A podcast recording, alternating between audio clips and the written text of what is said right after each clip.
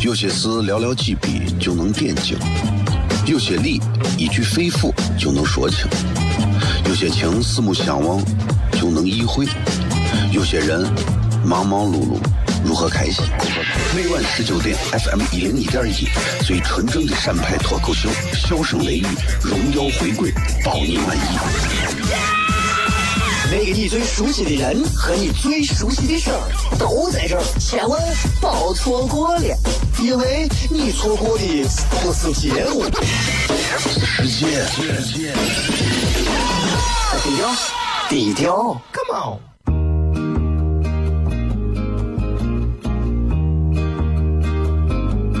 我的爸爸是个伟大的人，因为他能给别人带去欢乐。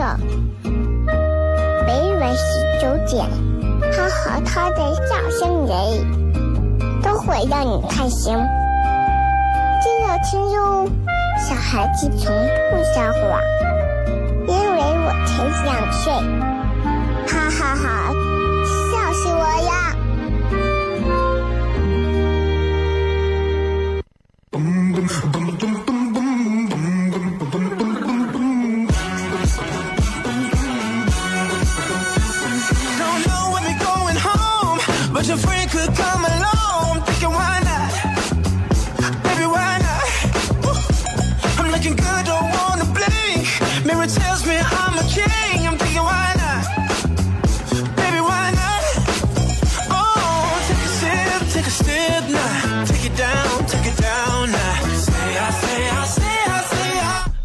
C F M 一零一点一陕西秦腔广播西安论坛，It's not. 在每个周一到周五的晚上的十九点到二十点，为各位带来这一个小时节目，名字叫做《笑声雷雨》。各位好，我是小雷。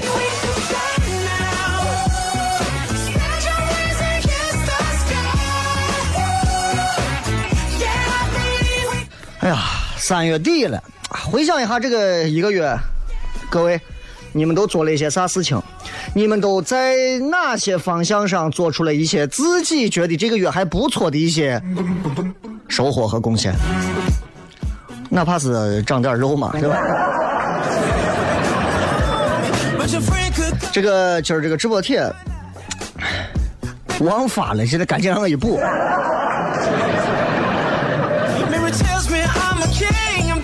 今天的直播帖要跟各位朋友其实分享的是，就想跟各位说一下，呃，说一句啊，说一句你最喜欢的歌词。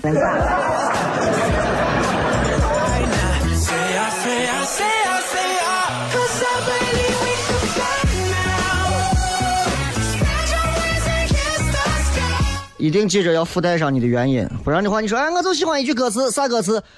嘿呀，一二呀，那个。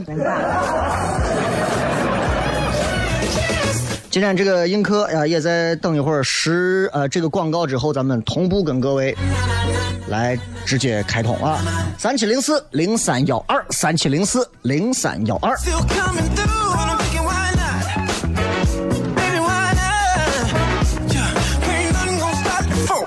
I'm gonna make you pop.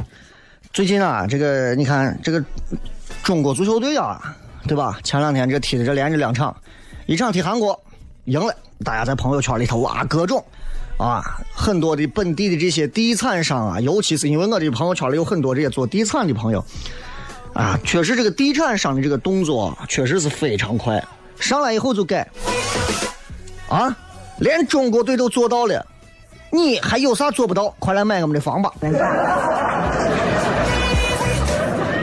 这个逻辑其实也没啥毛病了。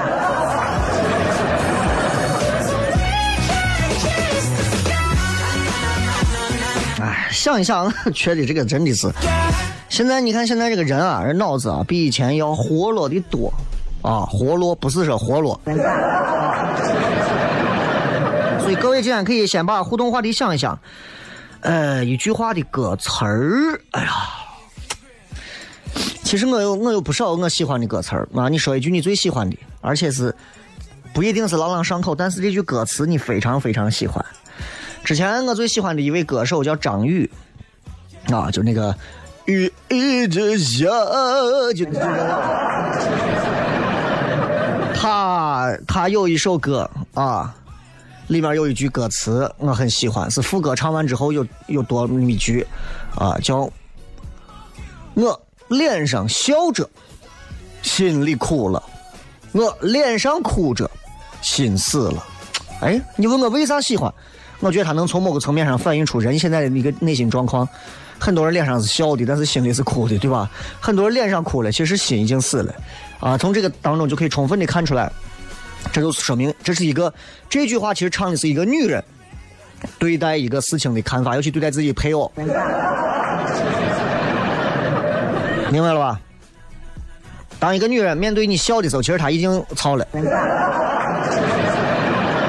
但是如果你能把你的女人逼到开始哭的时候，或者我跟你讲，她可能已经死心了。哎，我很喜欢这个歌啊，主要是这个歌的歌词，对吧？所以今天我们主要是说歌词。你不要说我最喜欢唱哪首歌，不一定是唱的，就是说你最欣赏的一句歌词，一定要把原因带上，不带原因的，就咱就不互动这一块了啊。这马上啊要放个小长假。在此还是要提醒大家，开车出门干啥注意安全啊！每天听这个点的节目的朋友还是有很多，我还是要继续强调，这个节目之所以好听，一档节目之所以好听，其实不是因为主持人水平有多高，主要的原因是因为现在啊这个时代啊，人们太缺少欢乐的事情了，太少了。每个人的骨子里，每个人的内心当中，都藏匿着太多的。不可名状的苦楚、焦虑和秘密，对吧？你以为你们听到的每个节目的主持人，他们都是那么开心吗？你就比方拿我来讲，你以为我每天都这么开心吗？对不对？我之前发个微博，我我已经把我的性格讲得很清楚了。我的我的身体里住着三个我。啊，一个一个一个验尸，一个分，一个一个一个一个一个咋？反正两个都是悲观的，就剩一个给我两个负责讲段子。回来骗。有些事寥寥几笔就能点睛，有些理一句肺腑就能说清，有些情四目相望就能意会，有些人忙忙碌碌。如何开心？每晚十九点，FM 一零一点一，最纯正的陕派脱口秀，笑声雷雨，荣耀回归，包你满意。那个你最熟悉的人和你最熟悉的事儿都在这儿，千万别错过了，因为你错过的不是节目，世界。低调，低调，Come on。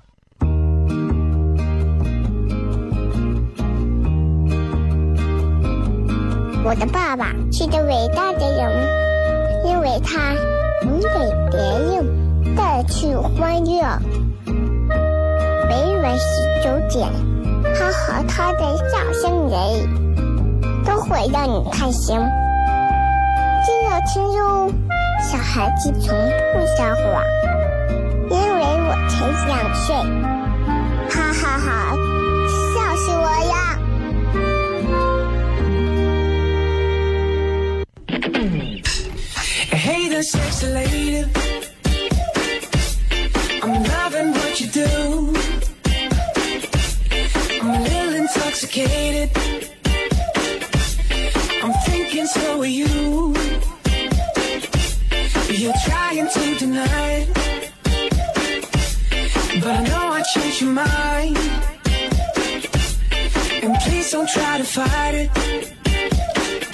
迎各位继续回来，笑声雷雨，各位好，我是小雷。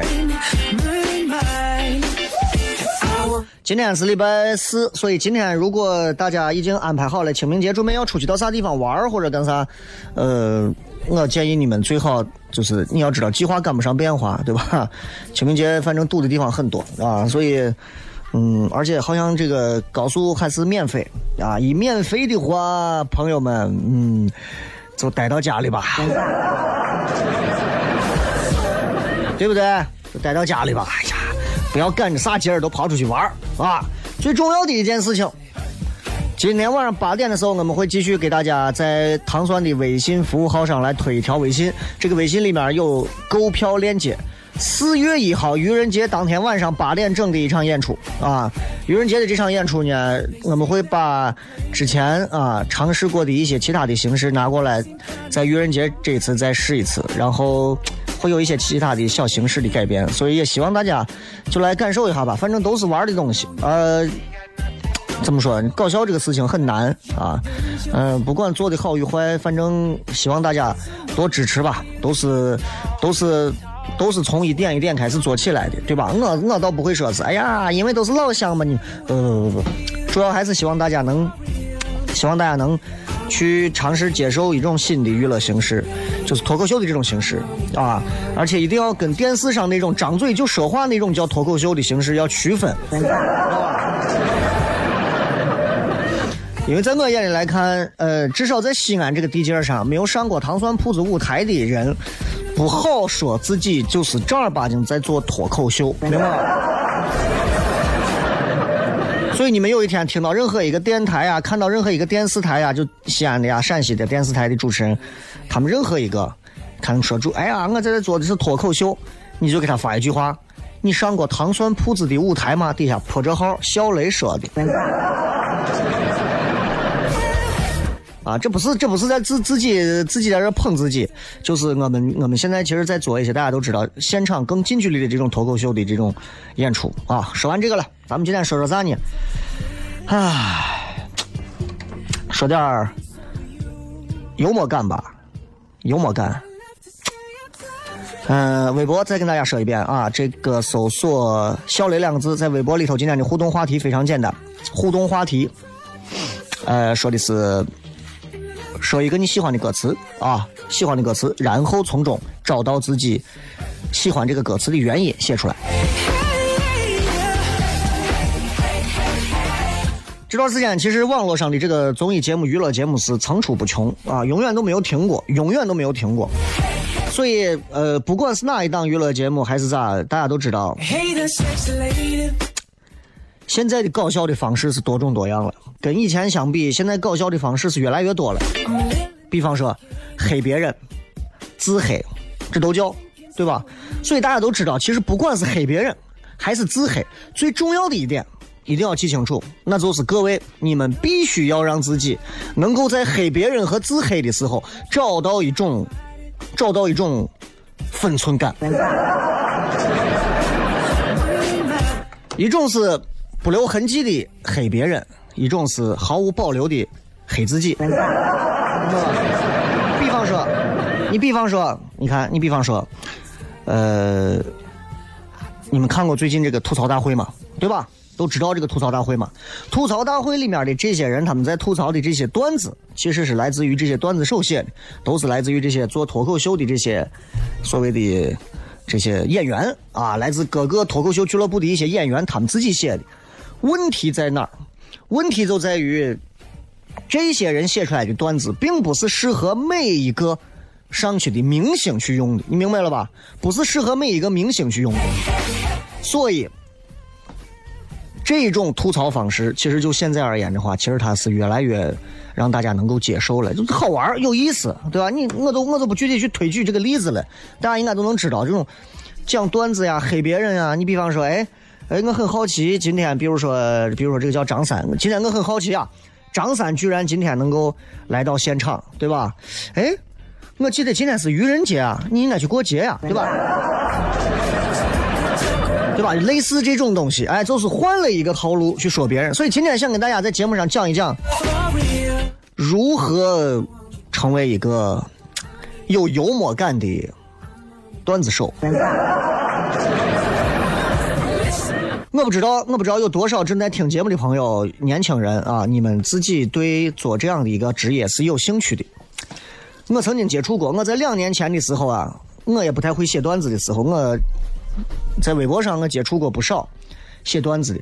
我印象比较深的有几个，其中有一个男娃，前段时间还联系，这个男娃啊说号称自己是写段子的段子手啊啊，然后呃我说那你愿不愿意加入我们？啊，我们我们这个脱口秀俱乐部需要你这样的加入。然后小伙儿一听就是那种很专业的，我是收费的。我说我暂时可能给不了你钱，但是咱们一块儿做，我觉得慢慢的你应该能获得很多的报酬。然后他说：“那这个到时候再看吧，咱们再说吧。”类似这样的话。后来有一次，哎，他给我发了一个私信，然后说：“啊，我看了你的这个微信，然后觉得你现在还在做这个，很厉害，怎么怎么样。”然后我就到他的微博里头再看他，他现在已经不怎么写段子了。然后我问他：“我说你还写段子吗？”他说：“我早都不做了，我现在在外头一个公司啊做别的东西。”然后。两年之后的我对他说：“我说你呀，这个说心里话，我现在看你的段子，我觉得你应该坚持，啊，因为就你现在写的这个段子的水准，说实话，已经达不到我们的要求了，啊。”他后来也就把我就呃取关了。所以其实做一个段子手也好，做一个幽默的人也好，首先我必须要跟各位说，幽默这个东西是天生的。哎呀，花了半个小时才挤出这么一个结论，简直。不行，等一下，等一下，半点之后给大家好好的把这干货重新压缩一下，把水分挤一下。咱们去了广告回来再片，笑声雷雨。有些事寥寥几笔就能点睛，有些理一句肺腑就能说清，有些情四目相望就能意会，有些人忙忙碌碌如何开心？每晚十九点，FM 一零一点一，最纯正的陕派脱口秀，笑声雷雨，荣耀回归，保你满意。那个你最熟悉的人和你最熟悉的事儿都在这儿，千万别错过了，因为你错过的不是节目，世界。低调，低调，Come on。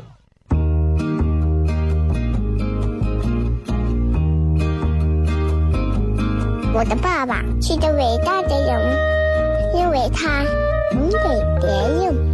带去欢乐。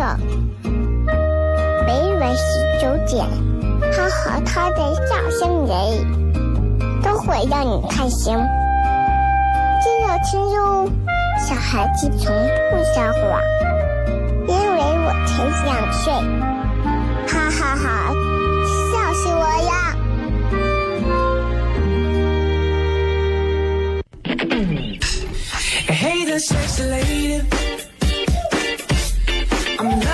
what you do. I'm a little intoxicated. I'm thinking so are you. 欢迎各位继续回来，笑声雷雨，各位好，我是小雷。今天想给各位讲一些比较浅层的、比较简单的一些关于如何培养自己幽默感的一些方式。呃，我不知道，其实，在西安有没有这样的一些人，他们是愿意去从事这个行业，但是没有找到这样的机会。其实，我特别希望把这些人都能啊弄到一块儿啊，然后埋了。这样的话，我们就没有竞争对手了吧，对吧？其实特别希望能够招上一批有这样的能力的一些年轻人，或者是各种行业、各种年龄段的都可以。然后集中的给大家培训一段时间，请一些全国比较知名的那给大家来做一些培训，然后给大家提供这样的舞台机会，让大家可以上台去讲自己喜欢的东西，这个非常重要。所以，幽默感这个东西，如果你问我到底怎么培养，首先我要说，他是有天生之说的。有些人天生就会搞笑，有些人天生就不会搞笑。你有没有发现，同样一个笑话，有些人讲，有些人讲，就会讲的特别特别的好听好笑；有些人讲，啊，真的我就跟啊，真的你要跟杀了他一样。所以我觉得，首先我们说大的层面上，一个人他具备幽默感，啊，一个人他有幽默感，那么很重要一点来自于啥呢？来自于，嗯。他的生活里头得有一些，得有一些，至少得有一点波折吧，得有一点坎坷吧，这样你理解到的生活会是更加的深刻。哎，你们想，每一个能够说出来一些搞笑话的人，我指的不是西安人常说的那种啊，就是经常我们舞台上会上来一些观众，啊，我上来说一段。就很多西安愣娃的那种性格，他自认为他讲的那是幽默感的东西，其实不是，那叫怪话。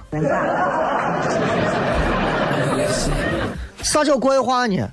就是以出洋相博取大家的好感和笑声来作为唯一的动机和目的的一种舞台表演方式。在我看来，就是出洋相，其实就是一种出洋相的方式，说怪话嘛，这是不对的，这是不对的，很多都是这样。啊，我经常上去之后就有我拿个拿个话筒，我以为他要跟我讲他非常怎样的一段事情，结果他上来以后，呀呀，我还不知道说啥吧，我还憋哈子一下子。啊，然后他就开始用西安话里头的一些这种比较、比较就是对吧，比较能吸引大家呃掌声、笑声的一些词汇，然后来吸引大家，那不叫幽默感。我们说的幽默感是更深刻的一些，比方说，当你深刻的体会过婚姻之后，你自然就知道婚姻到底是啥，对吧？网上有过一个，网上有过一个这样的话，就说什么是婚姻？婚姻嘛，就是把一个把一首歌，把你 M P 三里所有的歌去掉，只留下一首歌，然后无限的单曲循环。这是对婚姻有着非常深刻的见解之后和感触之后，才能写出这般深刻的言论。你们想一想，如果是一个没有结过婚的人啊，年轻人能写出这样的东西吗？有这样的人，可能有，但是很少，几乎大多数人是写不出来的。谈恋爱的各位，你们对于女人、对于男人、对于两性关系，你们有一些什么样深刻的感触？哎，没没事的时候，自己拿个小本子把它写下来，写一些比较有趣的一些这种短的这种这种叫 inner 啊，就是这叫啥？你叫就是有趣的话，哎，有趣的话。因为因为这个确实是不是那么容易培养幽默感的，所以幽默感这个东西，你知道，在男人女人眼里头非常不一样。你会发现，不光是女的，男的，这所有人都喜欢给别人讲段子，尤其是西安人特别喜欢没事干讲段子。他们会认为讲段子就是一种非常棒的幽默感。有时候呢，一个男的啊，他在异性面前，比如说扎实，比方说他抽烟，然后比方说他故意要把自己的雄性荷尔蒙的气息表现的非常强，但实际上他错了，因为只有自然界里面在求偶的时候才会有那种散发气味的行动。所以大多数情况下，男人喜欢用讲段子的方式来证明自己特别的具备一种具备一种魅力。但是很可惜，在我眼里来看，很多人想要尝试把段子在女性面前说好，最后都玩砸了。啊，最最后都最后都玩砸了。就是有一个调查，说说不光是男的女的啊，就是男的啊说喜欢有趣的女娃，其实也不意味着他们喜欢有幽默感的女娃，对吧？比方说我，我就挺喜欢那些比较有趣的女孩子，但并不代表说我喜欢一个没事讲段子的女娃，对吧？你说我跟我跟自己女朋友跟自己媳妇儿，我娶一个这样子光讲段子的，对不对？两个人，对吧？激情一刻，正在亲吻的时候，他突然说：“等一下，我先给你讲个段子，对不对？”我一瞬间，我就我就我就走了。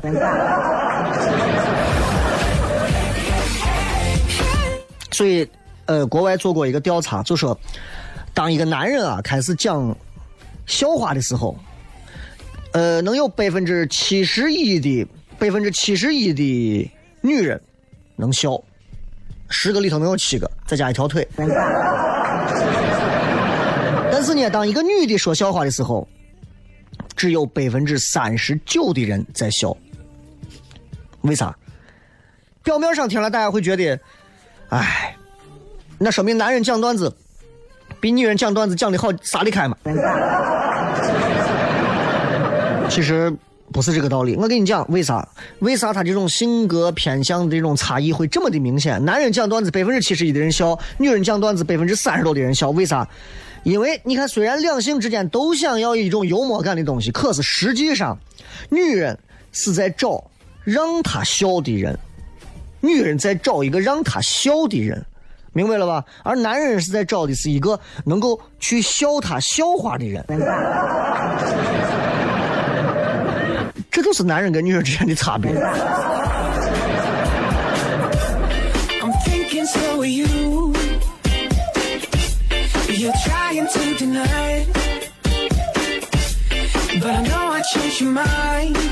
所以，今天我们简单的讲一下关于如何培养幽默感的方式。其实，呃，我说比较实际一点的话啊，从我的角度来讲的话，如何培养幽默感的方式，首先一定要善于观察生活。如果你不观察生活，其实你会比较难在生活当中找到那些可以成为非常有趣的笑点和笑话和段子的一些素材。也就是说，当你的生活只有达到一种比较状态轻松、不装的时候，你的生活里面的各种东西都会成为拿出来你可以随意调侃和戏谑的东西。你想，你每天的生活紧绷绷，你每天的生活都非常痛苦，每天的生活都要死要活的，幽默，你会先想我车油还没加，对吧？尴尬吧？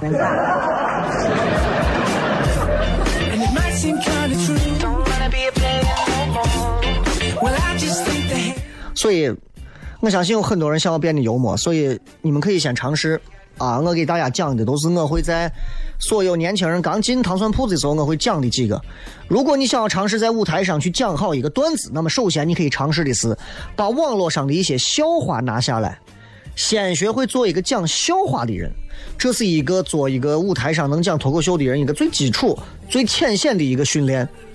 讲好一个笑话，这个笑话你可能比方说，比方说，啊，男女之间一定有纯友谊，每一个我认识的女生都说最多只能跟我当朋友，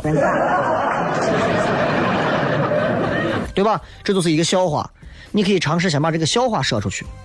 普通人可能就直接这么念出来了，就很无聊了。但是稍微有一点幽默感，天生就有一点幽默感的人，他会对这个笑话做一些即兴的加工和评述，就会变得很有意思。哎，各位大家都知道，男人跟女人之间，你们说有没有纯友谊？有没有？很多人说有吧，很多人说没有。说没有纯友谊的，你们肯定受过伤。那么对我来讲呢，我认为男人跟女人之间是有纯纯的友谊的。知道为啥我会有这种感触吗？因为我曾经认识的每一个女娃都说：“小雷，我觉得你特别好，但是我们之间做朋友吧。”这就是把一个笑话做了一个很好的演绎，明白吧？所以你们也可以尝试去锻炼和磨练一下。比方说有个段子：从前车马很慢，书信很远，一生只够爱一个人。要是搁现在，书信还没有到，这边就劈腿了。会讲笑话的人会把它念出来，哎，也就劈腿了。可是会讲笑话的人就会很有意思。你看过去跟现在其实差别非常大，现在的科技非常好。你看过去就拿写信来讲，对吧？车马交通都很慢，一辈子爱一个人，光写信都浪费完时间了。现在你看这个科技含量多高，微信、视频随时。你还书信？你要搁现在，书信还没有寄到你屋的时候，对不对？你已经二婚娃都有了。这就是段子的魅力。接着广告。有些事寥寥几笔就能点睛，有些理一句肺腑就能说清，有些情四目相望就能意会，有些人忙忙碌碌如何开心？每晚十九点，FM 一零一点一，最纯正的陕派脱口秀，笑声雷雨，荣耀回归，包你满意。那个你最熟悉的人和你最熟悉的事儿都在这儿，千万别错过了，因为你错过的不是节目，是世界。低调，低调，Come on。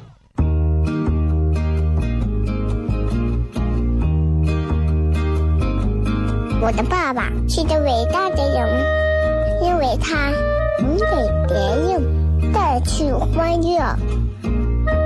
每晚十九点，他和他的笑声人，都会让你开心。记得听哟，小孩子从不撒谎，因为我才两岁。哈哈哈，笑死我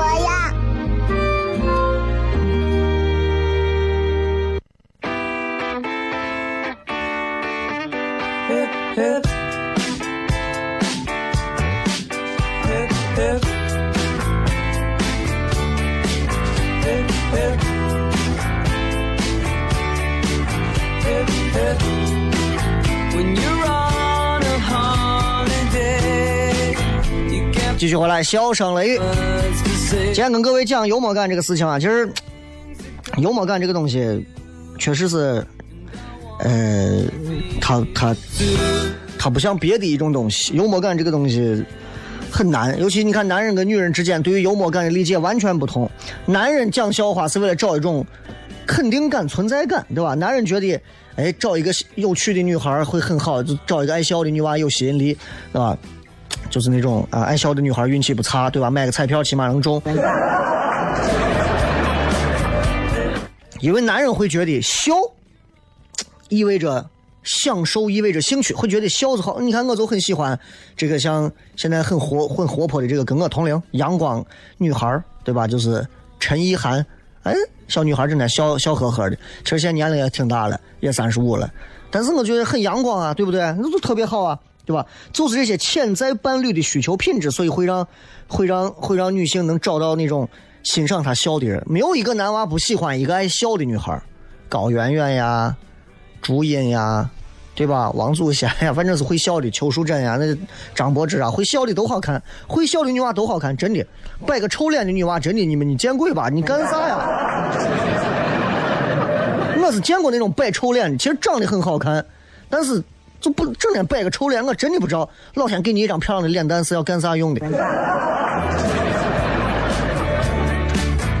呃，咱们看一看今天发的这个微博啊，微博上跟各位朋友聊的这个话题，呃，说的是歌词啊，呃，说一句你最喜欢的歌词，最喜欢的歌词，然后附带原因，来，我们看一下。余生说，有一天你会知道，人生没有我并不会不同。啊啊啊！我都听着这么熟呢。对对对对对对，就有一天你会知道，人生没有我并不会不同，人生已经对吧？就那个。其实这句话，就李宗盛的很多歌，被很多年轻人啊，就是当成是简直是教父一般的存在，就觉得哇，这个歌真的是太好听了啊！李宗盛的很多歌，大家就觉得，包括现在你看。前两天是那个谁，那个那个那个萧敬腾跟谁，然后翻唱李宗盛的《凡人歌》。我有时候想想，我觉得其实挺那啥的。虽然翻唱也是一种演唱形式吧，对吧？但是确实是你看，你们有本事创作一些像李宗盛这样能被别人老拿来翻唱的歌，对不很厉害，我很厉害。我觉得李宗盛，你先想，包括他刚刚这个歌的歌词，有一天你会知道，人生没有我并不会不同。一首好的歌能在两个层面上打动人。第一个层面，只要你念他的词儿，你就能立刻体会到那种内心当中的共鸣，很厉害啊，很厉害啊啊！糖蒜铺子的糖是唐朝的糖，不要胡打，再打成糖尿病的糖了，是吧？所以，所以，当你听到这个歌词的时候，你肯定就会想啊。原来在所有的恋情在时光穿梭当中，我们都是一个小角色。你以为我们好像和自己的另一半在一起，我们就能多么的伟大，多么没有？其实人家没有你，人家换成别人，日子可能还会更好。人家没有你，人家哪怕一个人，人家日子也不会过得太差。其实。这就是爱情，这就是生活，这就是现实。感谢李宗盛给我们能够带来这样的东西，对吧？当然，好的歌词还有一个最厉害的、更牛的一面，就是你只要念他的歌词，你就情不自禁的想唱出来。比方有一首神作，天不下雨，天不刮风，天上有太阳。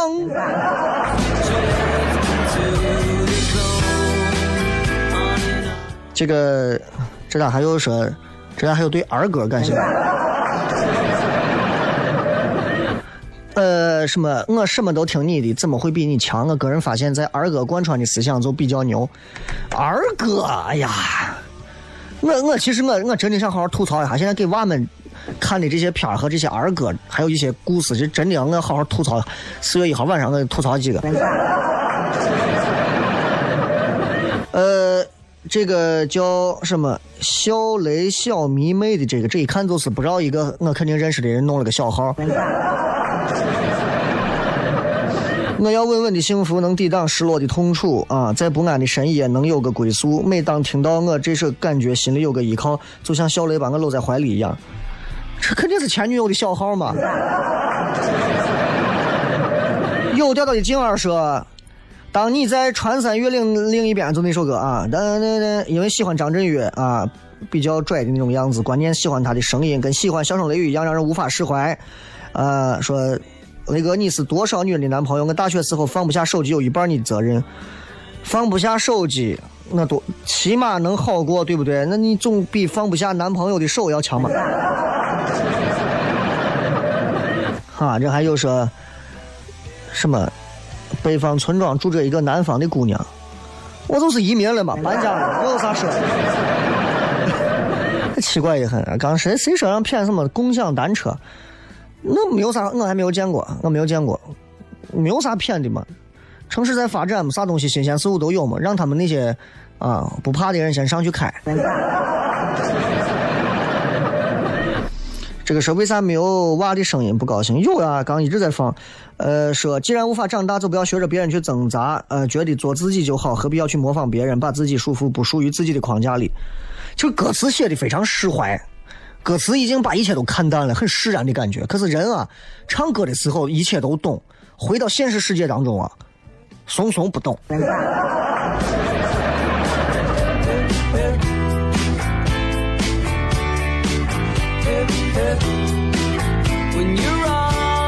这个是小时候听齐秦的一首歌啊，来自北方的狼啊，不为别的，只为那传说的草原。对啊，那为啥会唱这首歌？就因为你觉得你是狼。机械兔说：“李荣浩爸爸妈妈的一句‘回头去看’，这是说了谢谢反而才亏欠的情感。能让父母过得幸福，就是我最大的幸福。哎呦，不容易啊！很多人能在流行歌里头找到一种孝心的一种提升。”这个是妈妈，你不要牵挂，孩儿我已长大，待到庆功时再回家，回来看望好妈妈。哎，这是啥歌？这么说，送给还在军营站岗执勤的战士们，祝你们早日凯旋。哎呀，这首歌好耳熟啊！你是我心中最美的云彩，斟满美酒把你留下来，美丽的比喻，充分表达一种爱慕之情，绝妙。你算了吧，你这广场舞跳来的，你。呃，这个说听一个网络歌手说我一首烂歌火遍中国，听一个穷画家说我一千张画没人懂的，来自黑钻石乐队，听说感觉这首歌很现实，也很生活，很现实，很残酷。希望雷哥节目结束的时候放一下。哦，我刚看到这首歌，我还不太清楚，我回去先听一下，如果好听给大家放一下，好不好？呃，这个啊，这个词儿好，鸳鸯双栖蝶双飞，满园春春色惹人醉。说怀念爱到一零一啊。哎呀，爱到一零一，对吧？我现在在屋养伤。这很好一档娱乐节目啊，很好一档娱乐节目，就不重视不包装，没办法。